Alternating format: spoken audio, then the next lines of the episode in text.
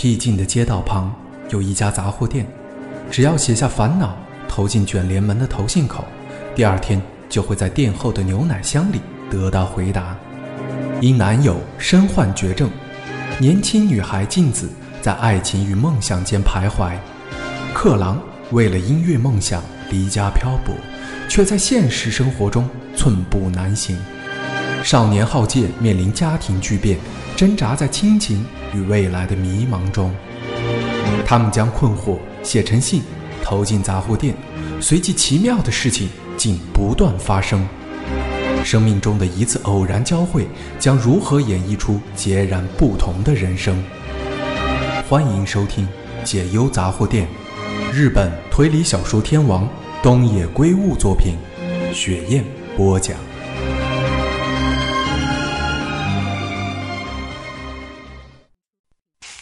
我去车站一下。晴美对着正在厨房忙碌的秀代说：“厨房内飘来柴鱼片的香味。”好。姨婆转身点了点头，她正把汤汁装进小碟子里尝味道。走出家门，晴美骑上停在门旁的脚踏车，她缓缓踩着踏板。今年夏天，这是她第三次一大清早出门。也许。秀代有点纳闷，但之所以没有多问，应该是相信晴美。事实上，晴美也并没有做什么坏事。他用和平时相同的速度骑在熟悉的路上，不一会儿就看到目的地了。不知道是否昨晚下了雨的关系，浪氏杂货店周围有点雾茫茫的。晴美确认四下无人后，走进店铺旁边的防火巷。第一次走进去时，忍不住心跳加速，如今已经习惯了。店铺后方有一道后门，门旁有一个老旧的牛奶箱。他深呼吸后，把手伸向盖子，打开一看，发现和之前一样，里面放了一封信。他忍不住松了一口气。从防火巷内走出来后，他再度骑上脚踏车回家了。不知道第三封答复信上写了什么，他用力踩着踏板，希望赶快看到回信的内容。武藤晴美在八月第二个周六回家探亲，白天上班的公司和晚上工作的新宿酒店的中元节假期刚好相同。如果没有刚好凑在一起，他恐怕就没办法回家了。白天的工作很难在中元节前后申请到休假。虽然酒店比较不严格，只要事先请假就没有问题，但秦美不想休息，因为能赚钱的时候就多赚一点。虽说是探亲，但其实这并不是他的老家。门旁的门牌上写着田村的名字。秦美的父母在他五岁时车祸身亡，对向车道的卡车冲过分隔岛，撞了过来。照理说，根本不可能发生这种车祸。当时他正在幼稚园排练校庆的表演，所以至今无法回想起得知父母身亡时的情景。他应该感到极度悲伤，但那段记忆完全消失。就连他有将近半年无法开口说话这件事，也是在事后才听说的。虽然秦美家并不是没有亲戚。但平时几乎没有来往，当然，也没有人愿意收留晴美。当时，田村夫妇向她伸出了温暖的手。田村秀代是秦美外婆的姐姐，也就是她的姨婆。秦美的外公死在战场上，外婆也在战后不久病故了。秀代把她当做自己的孙女般疼爱，因为秦美没有其他可以投靠的亲戚。所以，觉得简直是天助。姨公也很亲切，是个好人。但是，幸福的日子并没有维持太久。田村夫妇有一个独生女，她带着丈夫和孩子一起住回娘家。事后才听说，她丈夫因为做生意失败，欠了很多债，所以连住的地方都没有了。即将上小学时，秦美被送去了孤儿院。我们很快就会来接你。临别的那一天，姨婆这么对她说：“这个约定在六年后实现了，因为姨婆的女儿一家终于搬走了。当他再度把琴美接回家时，对着神桌说：“从多种意义上来说，我终于卸下了重担，终于对得起妹妹了。”田村家斜对面住了一户名叫北泽的邻居，北泽家的女儿静子比晴美大三岁。晴美刚到田村家时，曾经和静子玩过几次。当晴美上中学时，静子已经是高中生了。晴美发现久违的静子看起来比自己成熟很多。静子再度见到晴美时，欣喜万分，眼中泛着泪光，说：“之前真的很担心她。”那天之后，两个人之间的关系一下子拉近了。静子把晴美当成妹妹般疼爱，晴美也把她当做姐姐般崇拜。由于住得很近，随时都可以见面，这次回家探视能够见到静子，也是晴美最大的期待之一。静子目前是体育大学的四年级学生，她从高中开始就是击剑选手，有机会参加奥运。平时每天都从家里去学校上课，但被指定为种子选手后，就经常忙于参加训练，也不时远征国外，经常长时间不在家。今年夏天，镜子很悠闲地住在家里。他之前以参加莫斯科奥运为目标，但因为日本政府的抵制，秦美原本担心他会很受打击，没想到自己太多虑了。难得见到镜子。发现他的表情很开朗，也没有避谈奥运的事。听他说他没有参加选拔赛，当时就把这件事完全放下了。那些原本要代表日本参加的选手太可怜了。个性善良的他，只有在说这句话时，声音格外低沉。晴美和镜子有两年没见面了，镜子原本苗条的身体变得很结实。一看就知道是运动员的身材，他的肩膀很宽，手臂上的肌肉比那些瘦巴巴的男人更结实。秦美觉得以奥运为目标的人，肉体果然与众不同。我妈妈经常说，只要我在家，就觉得家里很挤。镜子说着，忍不住皱起鼻子，这是他的习惯动作。他们去附近看棚舞，回家时。秦美从镜子口中得知了浪氏杂货店的事，在谈论未来的梦想和结婚的话题时，秦美问他：“如果要在击剑和男朋友之间做出选择，你会怎么选？”原本想要用这个问题让他为难，没想到镜子停下脚步，直视着秦美，他眼中的真诚让秦美感到惊讶，然后他静静地开始流泪。你怎么了？我说错话了吗？对不起，如果让你不舒服，我向你道歉。青妹不知所措，慌忙地向他道歉。镜子摇摇头，用浴衣的袖子擦着眼泪，恢复了笑容。没事，对不起，吓到你了。没事，我真的没事。他拼命摇头后，再度迈开步伐，之后。两个人都沉默不语，觉得回家的路很遥远。镜子在中途再度停下脚步。青妹，你可不可以陪我去一个地方？去一个地方？好啊，要去哪里？跟我来就知道了，别担心，不会太远。镜子带他去了一家老旧的店，看板上写着“浪氏杂货店”，铁卷门。拉了下来，不知道是打烊了，还是已经歇业了。你知道这家店吗？镜子问。浪是，我好像在哪里听说过。消烦解忧的浪氏杂货店。镜子好像在唱歌般说道。啊！青妹惊叫起来，这句我听过，以前听同学说过。原来那家杂货店在这里。青妹在读中学时曾经听到过这个传闻，但他从来没来过这里。这家店现在已经歇业了，但仍然为人滋伤烦恼。真的吗？镜子点点头。因为我最近才上门求助过。青美张大眼睛，不会吧？这件事我没有告诉过别人，但我可以告诉你，因为你刚才看到我流泪了。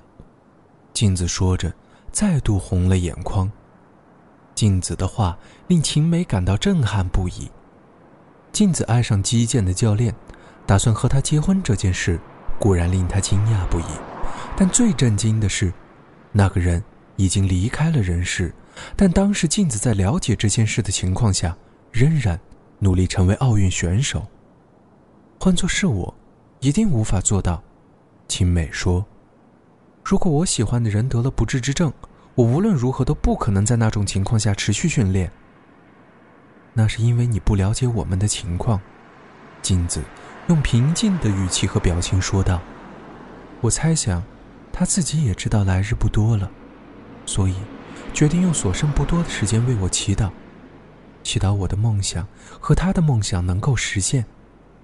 在了解这一点之后，我就摆脱了所有的犹豫。”镜子说：“是浪氏杂货店消除了他的犹豫。”我觉得老板很厉害，说话毫不含糊，也不会掩饰。我被骂得体无完肤，但也多亏了他，让我清醒了，也知道之前是在自我欺骗，所以我才能够毫不犹豫地投入击剑训练。哦，秦美看着浪氏杂货店老旧的铁卷门，有一种奇妙的感觉，因为无论怎么看，都不像有人住在里面。我也这么觉得。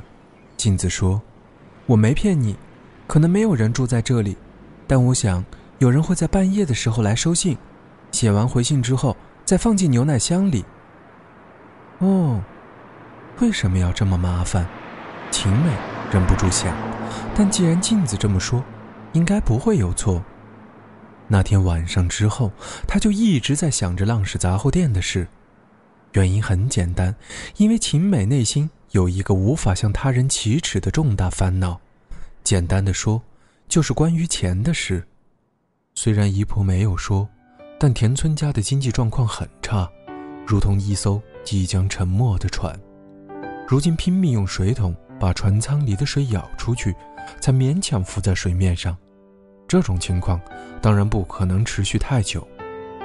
田村家原本经济状况很好，在附近一带。拥有大片土地，但这几年卖了不少土地，原因很简单，就是为了清偿女婿欠下的大笔债务。正因为帮女婿还清了债务，女儿一家才又搬走，姨婆又把秦美接了回来。田村家的问题并非仅此而已，去年年底，一公因为脑中风昏倒，留下的后遗症导致他右边的身体无法自由活动。在这种情况下，秦美觉得自己有义务帮助田村家的经济，所以去东京工作。但是她的薪水几乎都用来支付自己的生活费，根本没有余力援助田村家。正当她为此一筹莫展时，遇到别人找她去酒店上班。反过来说，如果不是在这种情况下，他不可能想要尝试，因为他内心对酒家女的工作有意见。但现在情况不同了，他认为自己只有辞去白天的工作，专心在酒店工作，才是回报田村家的唯一方法。思上这种烦恼，会不会太乱来了？浪氏杂货店会不会觉得很困扰？秦美坐在中学时使用的书桌前思考。话说回来，镜子的烦恼也很不同寻常，但浪氏杂货店。还是漂亮的解决了他的问题，所以或许也会向自己提供理想的答案。即使在这里烦恼也没有用，先写信再说。于是秦美决定提笔写自伤烦恼的信。他准备把信放进浪氏杂货店的邮件投递口时，仍然感到一丝不安。真的可以收到回信吗？听镜子说，他去年收到了回信，也许现在杂货店内空无一人，自己写的信就会被丢在废弃屋内。算了，没关系。他鼓起勇气，把信丢了进去。自己并没有在信上留名字，即使被人看到，也不知道是谁写的。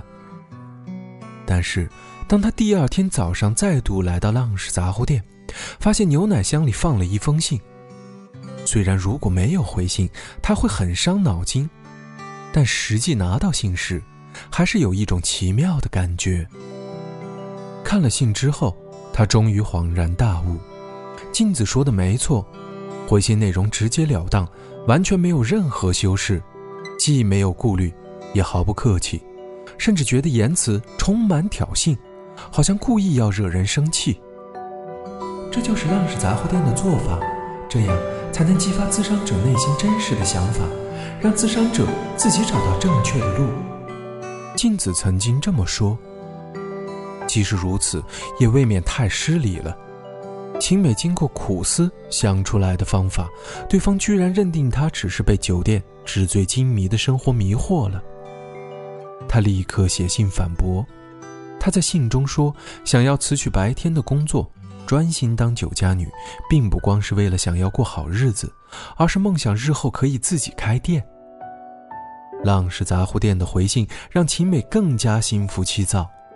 因为信中质疑他对这件事的认真态度，甚至搞不清楚状况的说什么结婚生子、建立幸福的家庭也是回报养育之恩的理想方法。青梅转念一想，认为也许问题在自己身上，因为自己隐瞒了重要的事，所以才会让对方产生误会。于是他在第三封信中，在某种程度上写了自己的实际情况。明确告诉对方自己生长的环境，以及恩人家庭面临的困境，同时还谈到了自己今后的计划。浪氏杂货店到底会怎样回答？他带着既期待又怕受伤害的心情，把信投入了投递口。回到家时，早餐已经准备好了，秦美坐在放在合适的矮桌前，开始吃早餐。义工躺在隔壁的房间。秀带用汤勺喂他吃粥，并用喂水器喂他喝茶。秦美看了，再度感到焦躁，觉得自己一定要做些什么帮助他们。吃完早餐，他立刻回到自己的房间，从口袋里拿出回信，坐在椅子上。他摊开信纸，发现和之前一样，信纸上出现了密密麻麻、不太漂亮的字。没想到信上的内容。和之前完全不同。致迷茫的汪汪，收到你第三封信了，也充分了解你面临的为难状况，以及认真想要报恩的心情。在此基础上，想要请教你几个问题。希望你当他情妇的人，真的值得相信吗？你说他曾经协助别人开餐厅，请问你是否具体听他谈过是怎样的餐厅？他提供了哪些协助？如果他愿意带你去参观他协助开业的餐厅，不妨在餐厅营业时间以外时，去和餐厅的工作人员谈一下。当你开店时，他一定会协助你吗？有什么保证呢？即使你们之间的关系被他太太发现，他仍然会遵守这个约定吗？你打算一直和他维持这种关系吗？当你有喜欢的人时，怎么办呢？你说为了有雄厚的经济实力，想要继续在酒店上班，有朝一日希望自己开店，但如果有其他方法可以赚钱，你愿意考虑吗？还是说有非要在酒店上班不可的原因？如果除了在酒店上班以外，还有其他方法可以让你获得充分的经济实力，浪氏杂货店也会教你这种方法。你愿意全面遵从指示吗？这些指示中可能会包括辞去酒店的工作，不要去当男人的情妇之类的内容。请你再度回信时，针对以上的问题进行回答。你的回答将有助于完成你的梦想。即使你看了这些内容，恐怕也无法相信吧。但是这绝对不是在欺骗你。况且，即使在这种事上骗你，也无法得到任何的好处。请你务必要相信。但是，有一个注意事项：和你之间的书信往来，直到九月十三日为止，之后就无法再联络了。请你务必想清楚。浪矢杂货店。大家好，应一些好朋友的要求，我在新浪微博开通了一个新鲜出锅的个人微博，大家可以搜索“雪燕二三”添加关注。感谢大家收听，我们下期再见。